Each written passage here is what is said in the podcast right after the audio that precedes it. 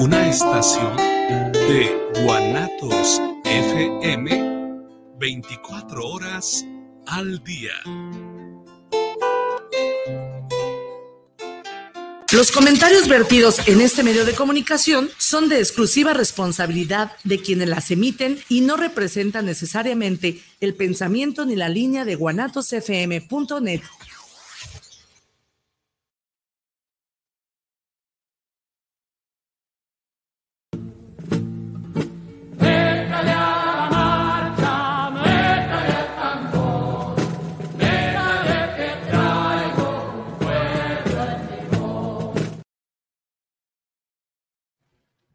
Buenas tardes.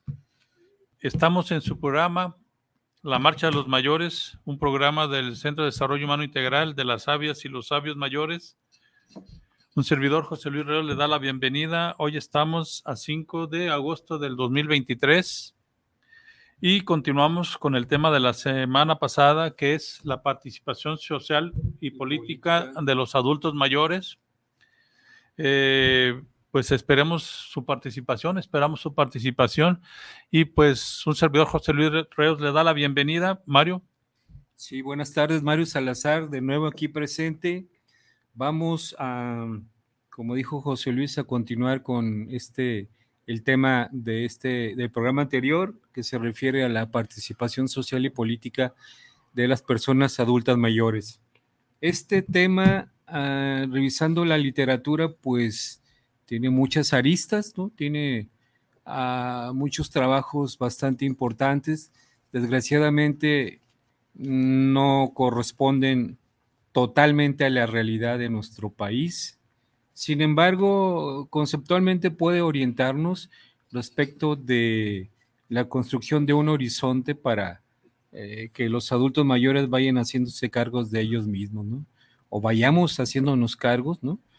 No únicamente en lo individual, sino ir construyendo comunidades, ¿no? que es una de las pretensiones de este, Centro de Desarrollo Humano Integral. Sí, la semana pasada estuvimos tocando la cuestión de, de que precisamente con el avance del tiempo hay corrientes sociales, políticas, ideológicas, que en este caso hablan de los adultos mayores, y que ya habíamos visto el programa pasado, como dije, que normalmente se han tocado a los adultos mayores como un problema socioeconómico. ¿no? Eh, hablan de que la, eh, digamos que los habitantes de este planeta nos estamos volviendo viejos, se está invirtiendo una pirámide poblacional, ¿no? O sea que ese, esa capacidad que se tenía por lo menos en el bloque occidental, del, ¿cómo se le llama?, del bono demográfico, sobre todo en México se hablaba mucho de esto de la juventud, y que con el tiempo se va invirtiendo, se va envejeciendo la población y tocan a los adultos mayores como un problema, primero demográfico, porque envejece, entre comillas, la población. Y el segundo, que porque son una carga económica para las finanzas, para, digamos, las cuestiones financieras de los países ya lo dijo alguna vez, como hemos mencionado, la, aquella Lagarde, encargada del Fondo Monetario Internacional. Sí.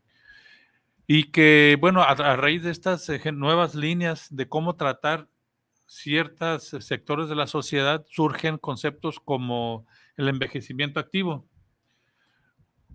Una política y unos conceptos, una línea que se empezó a trazar, como siempre, digamos, desde las altas esferas económicas y financieras, y que en este caso ya vimos el programa anterior que empezó la moda en los 80 en Estados Unidos, llaman, tomando como concepto e, el de un envejecimiento productivo, lo manejaba en Estados Unidos.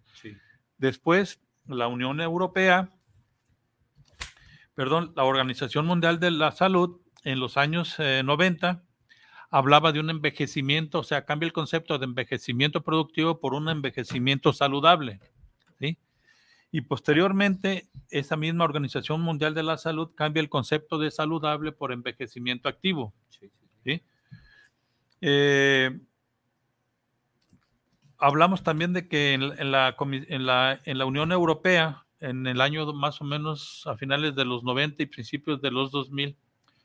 En la Unión Europea también este, cambia eh, sus conceptos hacia este envejecimiento activo, pero ya empiezan a producirse, digamos, acciones en los gobiernos, hablando de Europa, que van en ese, camino, en ese camino de darle a, los adultos mayores, digamos, una salida que ya no sea lo demográfico y lo económico, como nos habían tratado a finales del siglo XX. Y entonces empiezan a surgir, sobre todo en España, que es lo que hemos más o menos encontrado, hablan sobre incluso universidades donde los adultos mayores después de su vida laboral se pueden preparar, ¿no? Para encontrar un nuevo rumbo a su vida, es decir, reinventarse como adultos mayores. Pero antes de entrar a esta, a esta otra vez a este tema que tiene que ver con la participación social, y la participación política, sobre todo en México, en estas circunstancias en las que estamos, que ya platicábamos antes de entrar al programa, Mario, que estos últimos cinco años en México ha sido, digamos, una, ha habido una posibilidad de los adultos mayores de politizarse más, ¿no? ¿A raíz de qué? Bueno, porque entra un gobierno que, que se clarifica más en los medios de comunicación públicos, sobre todo a través de las redes sociales, y que eso al parecer le ha dado a esta población, este sector de la población, hablando de este sector, le ha dado más oportunidad de enterarse, de saber y de querer este, por lo menos, tener la intención de informarse, ¿no? Que es lo político. Sí, eh, ah, como dicen los de los eh, las redes sociales, esto no aparece en los medios tradicionales, pues, ¿no?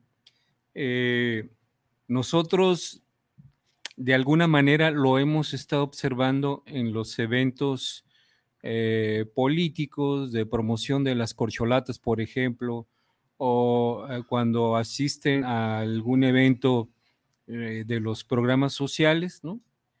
que la mayoría de los asistentes son adultos mayores, hay muy pocos jóvenes.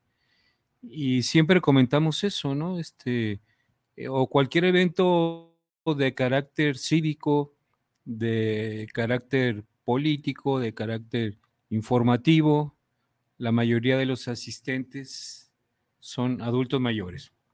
Entonces, este hecho está bastante documentado y la verdad es que estos adultos mayores tienen de alguna manera, si no toda la información necesaria, cuando, cuando menos van poco a poco atando cabos, ¿no? Respecto de las bondades que tiene muy diferentes este régimen al anterior, pues, ¿no? Eh, y esto no lo mencionan los medios tradicionales, ¿no? Pero esto se ve eh, a simple vista y a la luz del día, de tal manera que hay algunos autores que mencionan que si se formara un partido político, no les quiero dar malos consejos, un partido político de adultos mayores se ganaba cualquier elección, pues, ¿no? Eh, entonces, eh, realmente sí hay participación, o sea, se forman parte de la realidad, al menos ah, cívica de la nación y de la ciudad, los adultos mayores, ¿no? Eh, pero hacen falta también, es necesario decirlo también, otras formas de participación. La mayoría de los autores hablan de que esto es la participación cívica y la dividen entre participación social y participación política. Lo que ah, vemos que no hay muchos espacios para esta participación. Por lo que eh, los tenemos que ir construyendo, o sea, no, no esperar que las instituciones públicas y que no lo van a hacer, pues, ¿no? Eh, generen estos espacios. Estos espacios deben ser generados por el sujeto, la comunidad, la colectividad, los colectivos, la sociedad civil, ¿no? Como eh, construir un territorio, ¿no? Como lo vimos, por ejemplo, en, o como lo estamos viendo en las luchas de las compañeras, que por cierto son eh, la mayoría adultos mayores en el Parque San Rafael, eh, en las defensas del bosque del Nistiquil, en defensa de este, de los terrenos del disparate y del parque Resistencia en Huentitán, Los adultos mayores han asumido el compromiso de defender lo que a todos los ciudadanos nos corresponde, ¿no? Hay muy pocos eh, jóvenes, pero sí hay la presencia de jóvenes, hay que decirlo, pero eh, ah, sería mucho más bueno que participaran más, ¿verdad? Sí, este, estábamos, estamos comentando pues algunos documentos que hemos encontrado con respecto al envejecimiento activo, porque bueno, eh, como te digo, hemos estado encontrando este, el tema de envejecimiento activo, no en México, sino que proviene pues del exterior, ¿no? Eh, Estados Unidos, Europa, específicamente algunos documentos de España. Pero, ¿por qué no hablamos de la condición o de este envejecimiento activo en México? Porque no encontramos realmente literatura o acciones nos permitan valorar, así como lo hacen en Europa y en Estados Unidos, esta, esta terminología de envejecimiento activo, ¿no? Sabemos que en México, pues, es cultural la cuestión de la relación con los venerables este, cabecitas blancas, ¿no? Como, nos, como dicen por ahí, ¿no? Pero que eh, esta, esta este actualizar del concepto que se tiene de los adultos mayores en México todavía está muy pues muy mitificado, si se puede decir así, o muy este, estereotipado con respecto a cómo nos han visto, pues, ancestralmente a los adultos mayores, ¿no?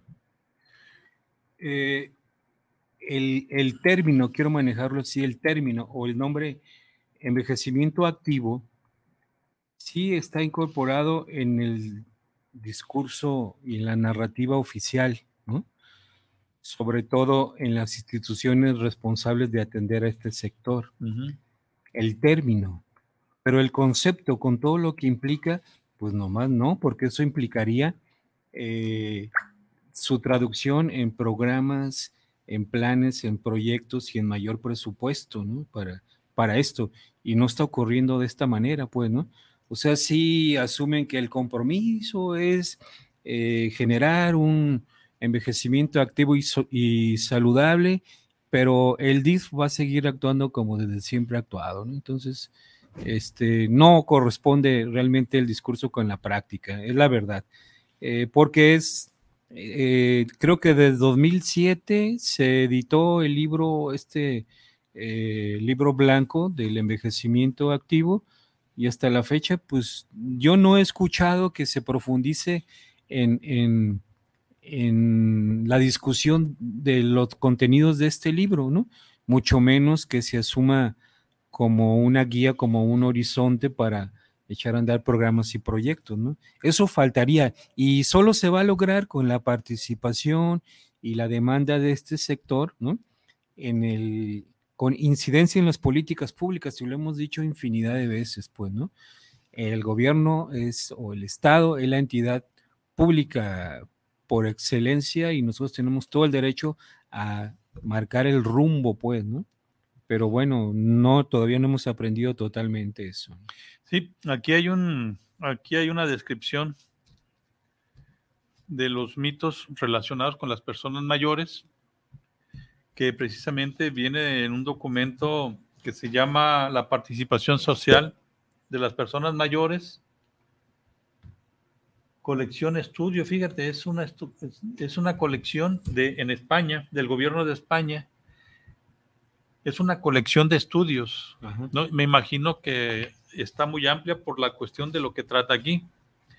Y según ellos, los mitos relacionados con las personas mayores son los siguientes.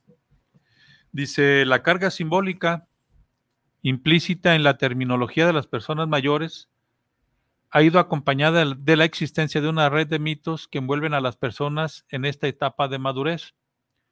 La imagen estereotipada de las mismas se sustenta dentro de un imaginario colectivo, suscrito en el énfasis de los aspectos más subjetivos de las personas mayores, dotándoles de diversas connotaciones negativas. Ya lo habíamos hablado también aquí, eso sí, habíamos analizado este tipo de estereotipos en México, ¿no? Dice, el fenómeno del viejismo, así lo marca aquí entre comillas, viejismo, Así lo hemos dicho. como prejuicio incorporado socialmente y transmitido a través de la cultura, está presente en las sociedades. Dice, el conjunto de actividades, de actitudes negativas, de rechazo, de tendencias marginales, etcétera, que supone el viejismo, se ve reforzado por los estereotipos asignados a las personas mayores como personas enfermas, improductivas, como una carga social, tradicionales, asexuadas, etcétera. Dice, las personas mayores son el reflejo del paso del tiempo, hecho totalmente contrario a los modelos de belleza y juventud impuestos en las actuales sociedades, a la vez que se asocia el proceso de envejecimiento con la muerte, lo que viene a incrementar las actitudes negativas hacia el fenómeno. Las personas mayores no envejecen por igual. La idea de estas como colectivo es correcta, pero no así como grupo homogéneo, dado que alimenta la perpetuación de estereotipos y mitos sobre las personas de edad.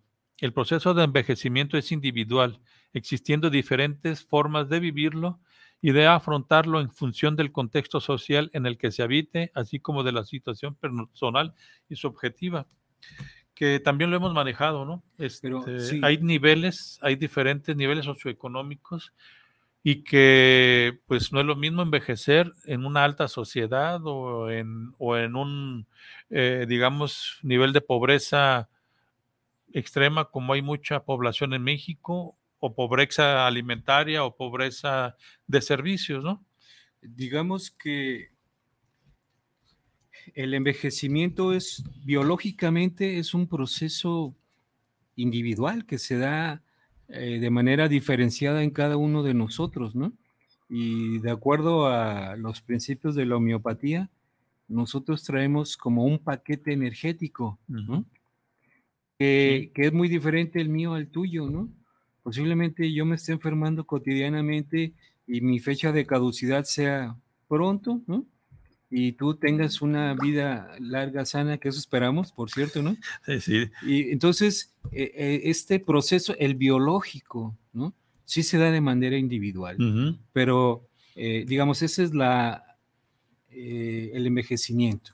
En términos de vejez, ¿no? Que es otro concepto, que es construido, uh -huh. este es cultural, ¿no? De tal manera que la vejez que vas presentando se va, se va, va teniendo manifestaciones diferenciadas, por ejemplo, gente que vive en comunidades pequeñas, gente que vive en la ciudad, ¿no? Gente que ha tenido una, digamos, una participación activa en su comunidad, ¿no? reconocida, que este, forman gente, apoyan gente, ayudan, etcétera, ¿no? Y las personas que no, que se aíslan, que no hacen nada, entonces tiene eh, una presentación diferenciada, pues, ¿no? Uh -huh. O sea, el, envejecemos de manera diferente, ya lo dijimos, ¿no? Eh, hay un, estaba revisando un artículo de Sandra Wenchuan, es una académica, creo que de las más importantes de CEPAL, que maneja, ella está en el área de desarrollo y población, y ella maneja el, este grupo etario, ¿no? De los adultos mayores, y menciona que eh, hay al menos tres grupos en los que podemos ubicar a los adultos mayores, ¿no? Eh, no es a partir de los 60 ya todos somos viejos, no, dice que de los, o sea, somos jóvenes y de los 60 a los 75 somos seniors, ¿no? Así como los gringos, ¿no? Junior y el papá es el senior, ¿no? Bueno, y de, de los 75 a los 85 son adultos mayores, ¿no? Y digo son porque todavía no llegamos para allá y de los 85 en adelante, ya sea 100, 150, 300, en adelante, ¿no?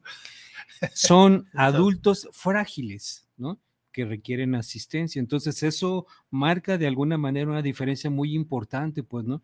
Eh, y tiene que ver precisamente con, con las diferentes concepciones que se han creado respecto de la vejez, no del envejecimiento, ¿no? O sea, por ejemplo, lo que mencionabas de lo que opina eh, el Fondo Monetario Internacional respecto a los adultos mayores, es toda una corriente que se llama demografía, uh, bueno, ahorita me acuerdo, así como dramática o algo así, ¿no? Donde este, se menciona que el adulto es un eh, prácticamente un despojo, es un desecho. Una carga financiera. Sí, sí, sí, no, pero en todos sentidos, pues, ¿no? Fiscal. Eso, digamos, son, este, es una corriente de pensamiento que esta señora Lagarde o algo así, ¿no? Lagarde, eh, pero este también es una, digamos, política neoliberal. Sí, claro, claro. Que es este el concepto de que las pensiones, pues no, nunca, no, no, no es posible mantenerlas, ¿no? Sí, o sea, bueno, ahí sería, ese es otro tema que, bueno, lo tocaremos en su momento, la importancia de, si hablamos del bienestar de los adultos mayores, de este grupo etario en el que estamos y, y rabiosamente peleamos este espacio y peleamos todos nuestros derechos, ¿no? Con justa razón. La importancia que tienen las pensiones y los que no tenemos pensiones por haber laborado en algún, ya sea en el apartado A o en el apartado B, bueno, cuando se habla de las propuestas de la renta básica, ¿no? Las eh, pensiones no contributivas, tenemos derecho porque también hemos trabajado social y políticamente en beneficio del conjunto, ¿no? Y así hay mucha gente que está en estas condiciones, pues, ¿no? Por eso estamos aquí, en primer lugar, participando, en segundo lugar, exigiendo nuestros derechos, en tercer lugar, construyendo día a día una mejor nación. ¿Qué más argumentos para decir que en los momentos en los que no podamos mantenernos por nosotros mismos, si requerimos la asistencia del conjunto y también, pues, si es posible, del Estado, pues, ¿no? Sí, y hablando, pues, de generaciones también, sabemos que laboralmente también te, el, envejecimiento se, mide, se, mide de manera diferente en lo laboral, ¿no? Ya actualmente alguien de, de 40 años ya no es, digamos, productivo para las empresas actualmente aun cuando tengan, digamos, experiencia laboral de 15, 20 años, ¿no? Pero hay un cuadro aquí que me llama la atención, sobre todo lo, sobre lo que estamos platicando de los mitos y los estereotipos, ¿no? Donde dice, por un lado pone los mitos y por el lado contrario pone el hecho. Vamos a leerlo a ver qué, ah, pues a, ver qué a ver qué surge, ¿no? Dice, Mitos sobre las personas mayores. Dice, la ancianidad comienza a los 65 años. Eso me suena que es cuando empezamos a, preocuparnos o a preocuparse el sistema por las pensiones, ¿no? que es más o menos lo que marcan legalmente tanto los, el apartado A como el apartado B en México, ¿no? y que ahora se está peleando pues también que la población a través de una pensión universal tenga acceso a partir de los 65 años, ¿no? Por ahí vamos. Y el hecho es que la ancianidad no comienza a una edad uniforme, uniforme sino variable e individualizada, ¿no? Que era con lo que estábamos viendo que tiene que ver con tu herencia genética, sí, claro. con la forma de vida que llevas. incluso hablabas tú de lo que es envejecer en el campo o en lo rural, a envejecer en la ciudad, que también puede intervenir, pues, digamos, cómo se envejece, ¿no? Segundo mito dice, la persona la persona nubilidad ha pasado a una fase de improductividad. Núbil es, la cuestión de envejecer, ¿no? Sí. El hecho es que la improductividad puede interpretarse de muy diversas maneras, dependiendo de las circunstancias de la persona, ¿no? Pues, eh, ¿qué tan improductivo puede ser, digamos, un empresario que a los 65 años este, ha vivido de manera diferente, que tiene una empresa, que la deja trabajando y se retira. O, un, em, o una persona de 65 años que toda su vida fue, digamos, trabajador, empleado, que llegan a los 65 años y le dicen, pues ya, jubílate, ¿no? Cuando el sistema ya no le ofrece realmente una vida mm, tranquila, porque como están las pensiones, pues no es, no es la misma circunstancia, ¿no? Hablando pues de este mito y de las realidades, ¿no? De los hechos. Cuando incluso eh, gran parte de las propuestas de estos organismos supranacionales eh, algunas críticas van en el sentido de el enfoque que tienen respecto de la vida productiva, ¿no? En el sentido de que, digamos, a partir de los 40 ya no eres productivo, pero en el marco de la venta de tu fuerza de trabajo, ¿no? Pues en el marco del, de la interpretación del capitalismo, pues, ¿no? O sea, ya no vas a generar la misma riqueza, eh, bueno, eso lo considera el patrón, ¿no? Que una persona joven ya no te va a poder explotar, exprimir, sacar todo, ¿no? Pero desde esa visión, ¿no? Pero si mencionamos una persona productiva puede ser la que, este, produce cultura, produce música, este, produce arte, ¿no? Que esos como actividades o valores no se aprecian en términos de riqueza económica o riqueza financiera, ¿no? Entonces está muy limitado ese asunto de, que si se es productivo o no. Por ejemplo, nosotros somos productivos, ¿tú crees que somos productivos? Pues yo digo que sí. Pues yo, exactamente. ¿Qué estamos produciendo? Pues a lo mejor estamos produciendo ruido ahorita, ¿no? Respecto de esta problemática, ¿no?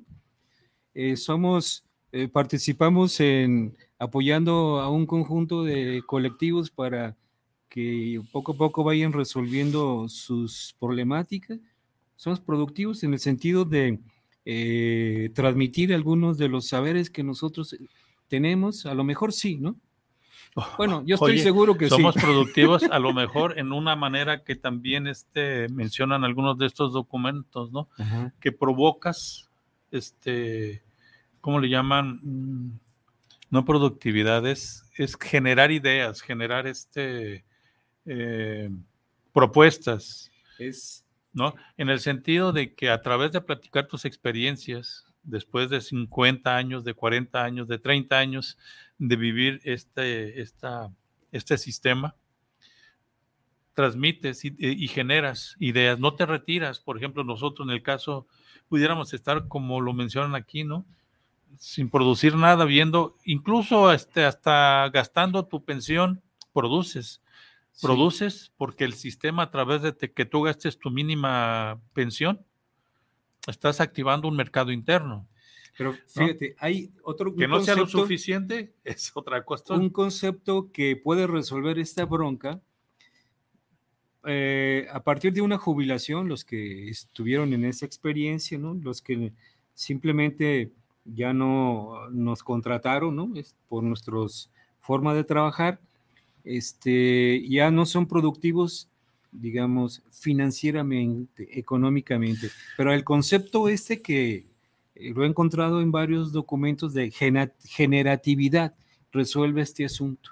Nosotros, ese, es el, ese es el concepto, generatividad. Generatividad. Nosotros tenemos esas capacidades de estar generando y obviamente son productos, servicios, ideas, conceptos, todo esto, ¿no? Que no se pueden evaluar económica ni financieramente, ¿no? porque aparte no es el interés nuestro, ¿no? Pero sí se puede valorar tener otros valores respecto de nuestras intenciones, ¿no? De la promoción, por ejemplo, la promoción, la protección y el ejercicio de los derechos humanos, el estar creando perfiles sociales que estén participando y una serie de cosas, ¿no? Por ejemplo, lo que hace Carlos, ¿no? La promoción del cooperativismo es precisamente eso, ¿no? Este, el interés que se tiene porque el conjunto de personas tengan estados de bienestar, ¿no? y el interés que se tiene en trascender, si no personalmente, sí, cuando menos con las ideas que uno esboza, que uno presenta donde se para, en programas como este y en la calle. Ese me parece que sería, no somos productivos de acuerdo al modelo económico, pero sí tenemos mucha generatividad y lo vamos a seguir haciendo. Y eso, bueno, yo puedo decir que desde siempre, desde que tenemos conciencia, ¿no? desde que hemos participado social y políticamente hemos desarrollado este que podemos saber es uno de nuestros saberes, pues, ¿no? Que apenas le encontré el nombre, ¿no? Pero por ahí va el asunto. Sí. Voy con el tercer mito. Existe una progresiva retirada de los intereses de la vida. Hecho. A muchas personas no solo les siguen interesando los diversos planos sociales y familiares, sino que además en esta etapa participan aún más que ya también habíamos visto, ¿no? Este, la cuestión de que como, como abuelo, todavía dentro de la familia tienes esa, esa intención de ayudar a la familia, ¿no? Cuidando nietos, aportando lo poquito que puedas ganar como pensionado o trabajando en el tianguis o trabajando por, en la economía informal, sigues aportando por lo menos, intentas ese es, hacerlo dentro del contexto económico social en el que vives. Sí, ese es un nivel de generatividad. Es, digamos, de los básicos, pero es un nivel de generatividad. O sea, que tienes el interés de que tu familia tenga un mejor bienestar, vivan mejor, no tengan privación. Este es muy importante. Que le resuelves de alguna manera conflictos a tus hijos por el cuidado de los, de los nietos, ¿no? Por ahí va el asunto, ¿no? Y eso también tiene que ver con el asunto en el, de la producción donde están metidos los hijos, porque pues tienen que ir a trabajar y no les resuelve, no pueden cuidar a los hijos y no pueden chiflar y comer pinol, entonces por ahí va el asunto. Sí. Cuatro, dice, las personas mayores son inflexibles e incapaces de cambiar y adaptarse a nuevas situaciones. Ese es el mito. El hecho es que muchas personas mayores no solo son capaces de adaptarse continuamente a nuevas situaciones, sino que nos enseñan a través del ejemplo, ¿no? Sobre todo lo hemos platicado para las generaciones este, eh, nuevas, pues es, nacen con el chip, como decimos nosotros ya los mayores, ¿no? Con el chip de que manejan el, el celular desde los tres años, cuatro años, ¿no? Porque lo he visto con la familia, ¿no? Que pobre chiquillo, pues ponlo ahí a que se juegue, juegue con el celular o una, dale una tablet o ponlo a, los juegos esos manuales, ¿no? Y entonces estas son capacidades que de alguna manera hoy están avanzando muy rápidamente y que las generaciones como la de nosotros hemos tenido que ir adoptando a, pues, a, ¿cómo le llaman? A, aceleradamente, ¿no? Sí, sí, sí. Para poder, para no poder, para no perder la comunicación y el entendimiento y estar, este, digamos, actualizado, ¿no? Como decían en el, en el tecnológico de Hermosillo, los, las generaciones nuevas son digitales y nosotros somos analógicos, más bien decían anacrónicos, pues eso serás tú, analógico, tenemos otra formación, pues, ¿no?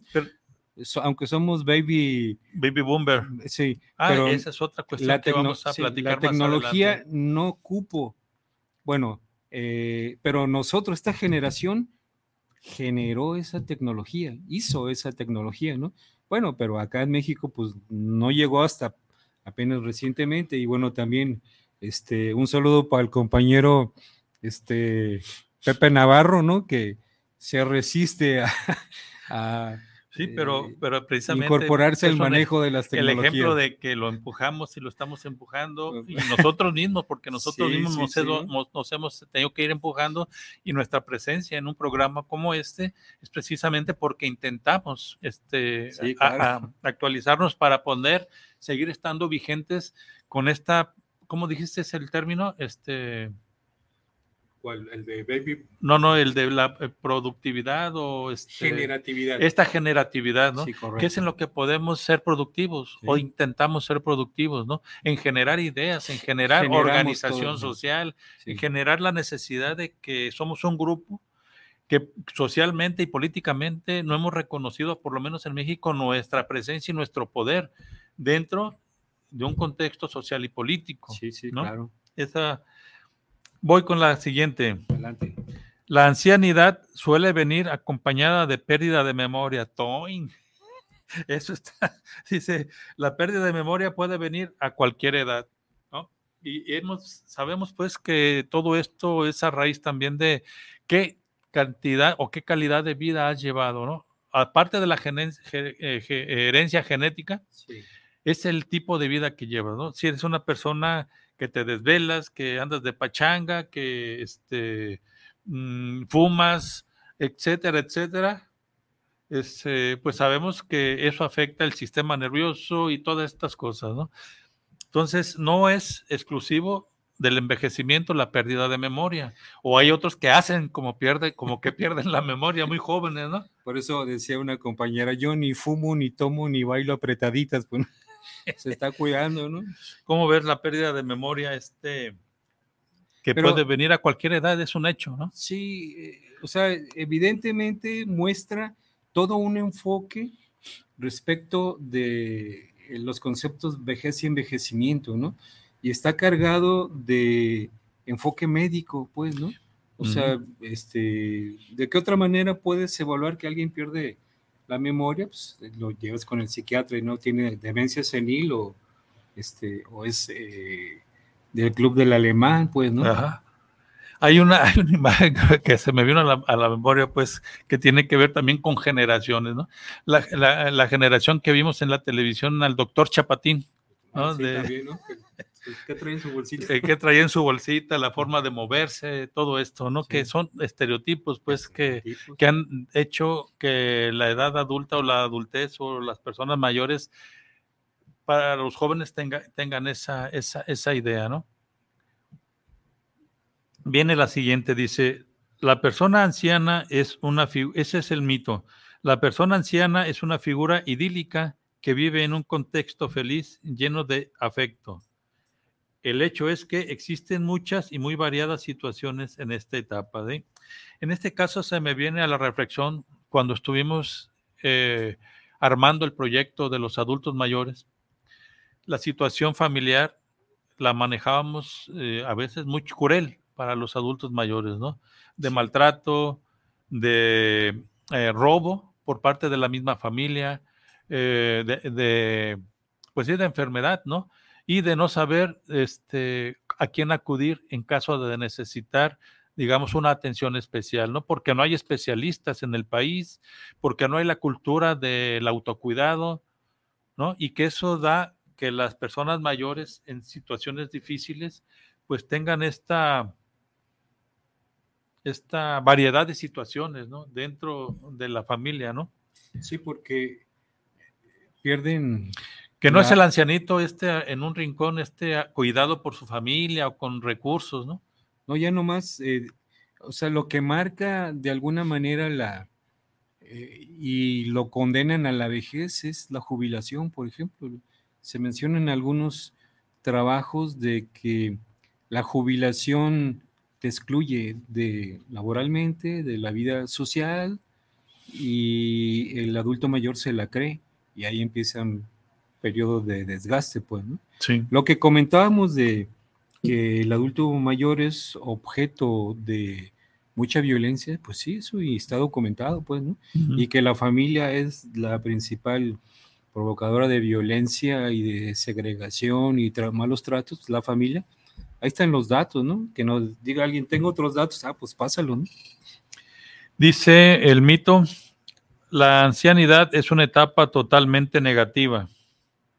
El hecho es, la ancianidad es una etapa vital peculiar. Pues sí, pero es una etapa de la vida, es una etapa biológica peculiar en el sentido de que pues estás metido, digamos, socialmente como resultado de políticas públicas, de trato con la familia, de tu autoestima también, de tu situación eh, eh, biológica, de qué tanta salud tienes, ¿no? Me refiero que a esto se refieren como peculiar, la situación del adulto mayor, del anciano o de la persona mayor, este, en etapa peculiar, ¿no? Creo que en eso, en eso quiere, eso quieren decir, ¿no? También hay que señalar que como concepto ancianidad no define nada. Incluso eh, yo no la he visto que los investigadores eh, o gente que trabaja sobre el tema de, la, de los adultos mayores lo maneje como concepto, conceptualmente, o que sea eh, algún referente de alguna teoría, ¿no? Ancianidad realmente define al anciano, al anciano, pues. Pero ¿y qué es el anciano? Lo vas a definir por su como grupo etario, como, no sé, o sea, no está en uso, no es una construcción teórica, ¿no? sino es como parte de esta este, visión que se tiene ¿no? de, este, de los adultos mayores. Pues, digamos, es em,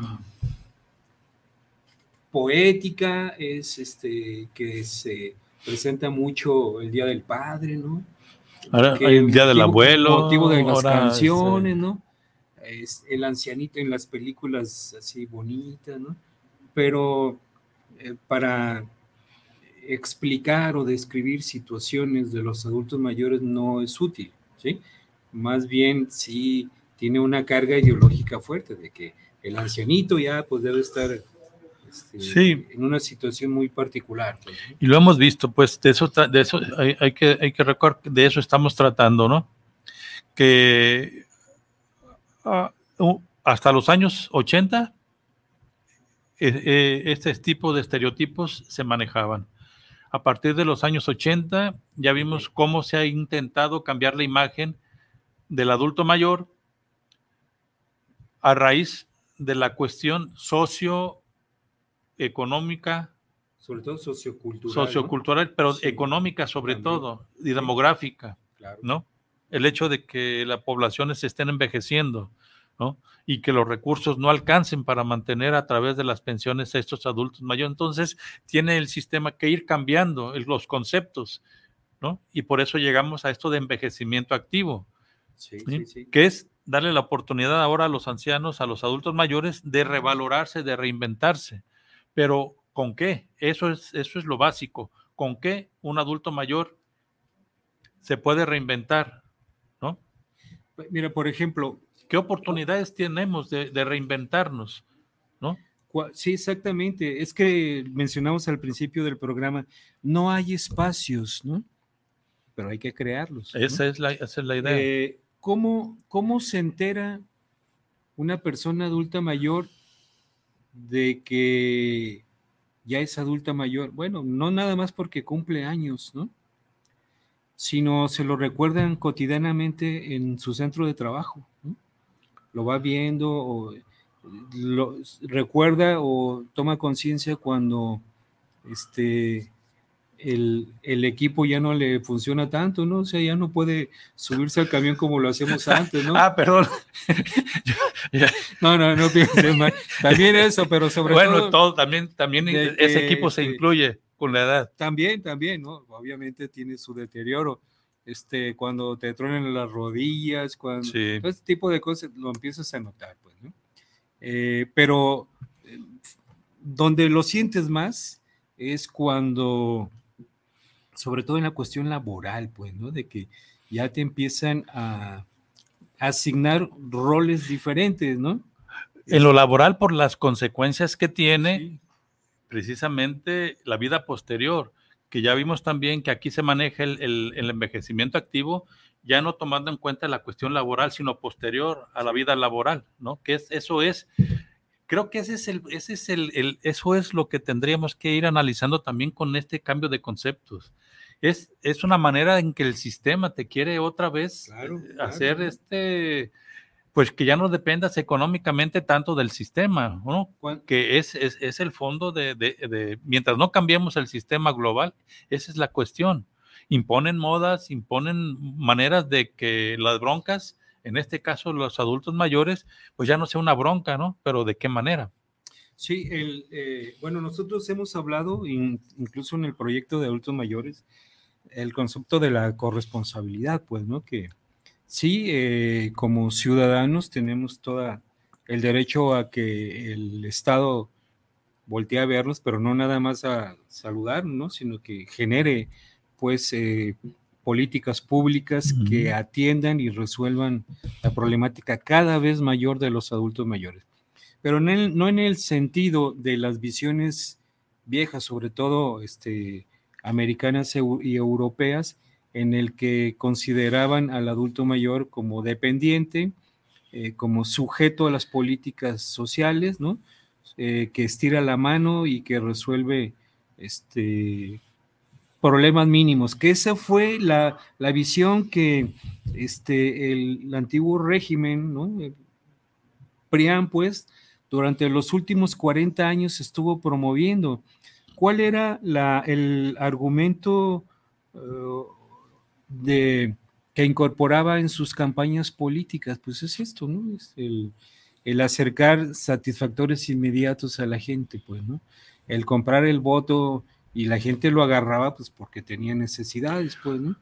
Este, sabía perfectamente que la gente iba a cambiar su eh, poder político que le da el sufragio por una, despensa. por ejemplo, ¿no? O sea, estaban formados los ciudadanos en ese sentido, pues, ¿no? Pero cuando llegan unos compañeros y dicen, bueno, las despensas se compraron con recursos públicos, ¿no? Agárrenlas, pero voten porque ustedes ya saben, ¿no?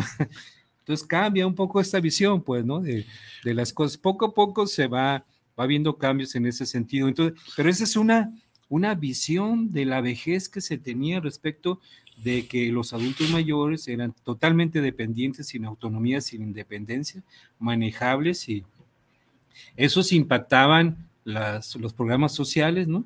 Pero bueno, lo que hay que reconocer que debe de haber una política social que resuelva las necesidades de los grupos más vulnerables y los adultos mayores cada vez son más, de acuerdo a lo que mencionabas de, del cambio de la pirámide poblacional, ¿no? Entonces, tienen que generarse políticas públicas, ¿no? pero que atiendan esta bronca, no simplemente digan, no, pues el Estado ya no va a poder resolver esto. Si lo dice así el Estado, ¿no? Va a ser una bronca para él. Tiene que ir creando mecanismos en los que haya participación o corresponsabilidad de los adultos mayores y el Estado, ¿no? Y bueno, pues tiene muchas agencias el Estado, ¿no? Tiene universidades, tiene eh, secretarías, bueno, luego hablaremos de eso exactamente. Muy bien, este, sigo con el siguiente mito. Dice, la persona mayor es conservadora y depositaria de la tradición. Un hecho es que cada persona refleja la esencia de su personalidad a medida que cumple años. ¿Cómo ves esto? La persona mayor, como mito, es conservadora y depositaria de la tradición.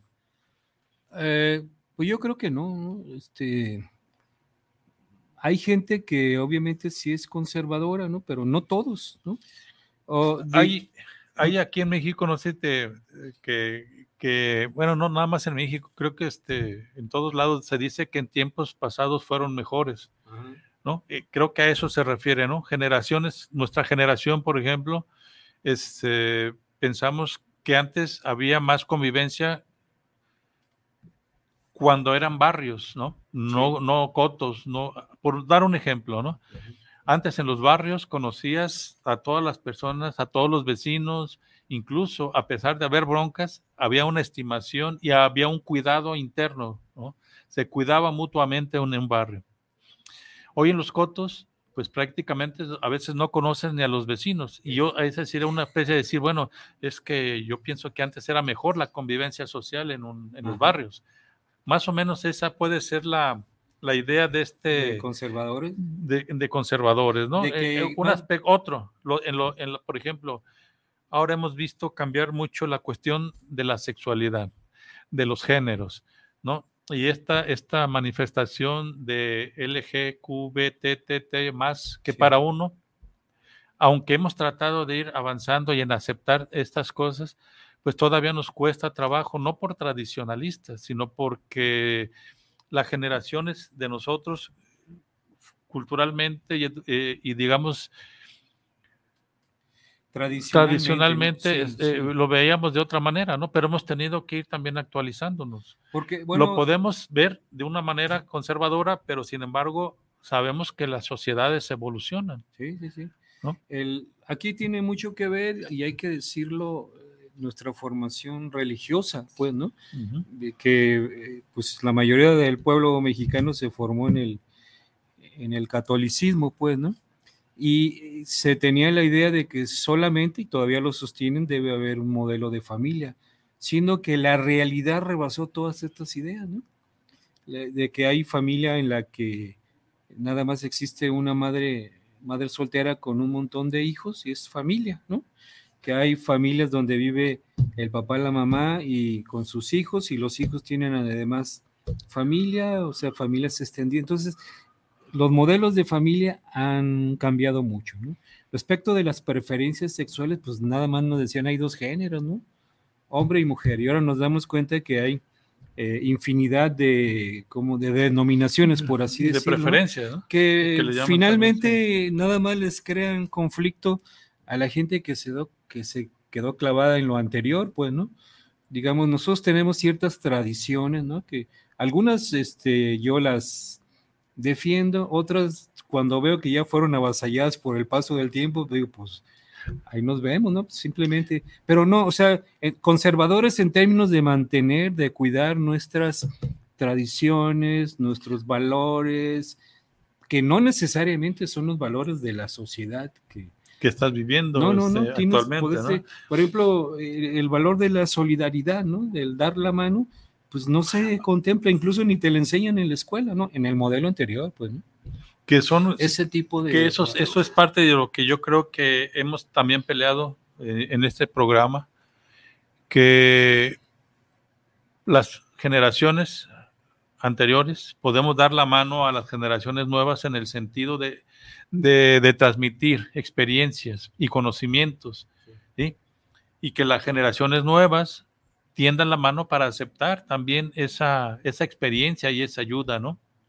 Pues, es parte de esto, pero sí. Sí. con la edad a lo mejor la cuestión de que se van, se va notando más, digamos, esos valores de un adulto mayor en medio de una casa donde ya hay hasta bisnietos, ¿no? Con, viviendo actualmente su vida con la tecnología, con Sí, los sí, sí. conceptos sociales, políticos y económicos de la actualidad. Y a lo mejor en ese sentido, sí, las personas adultas mayores vamos refinando en ese sentido, ¿no? De arraigarnos más en nuestra, en nuestra cultura, en nuestras creencias, en nuestra forma de ser, precisamente porque eso es lo que queremos transmitirle a los jóvenes. Mira, ¿no? eh, aparentemente los contenidos de este programa se salieron un poco del tema de la participación, aparentemente, pero todo está fríamente calculado. Eh, entre los autores que promueven y eh, cotidianamente hacen llamados a la participación de los adultos mayores, mencionan que el principal evento de participación es el de uno mismo, ¿no? Por transformar precisamente todo esto que tú has estado mencionando, ¿no? Ese es el, el momento más importante de la participación, ¿no?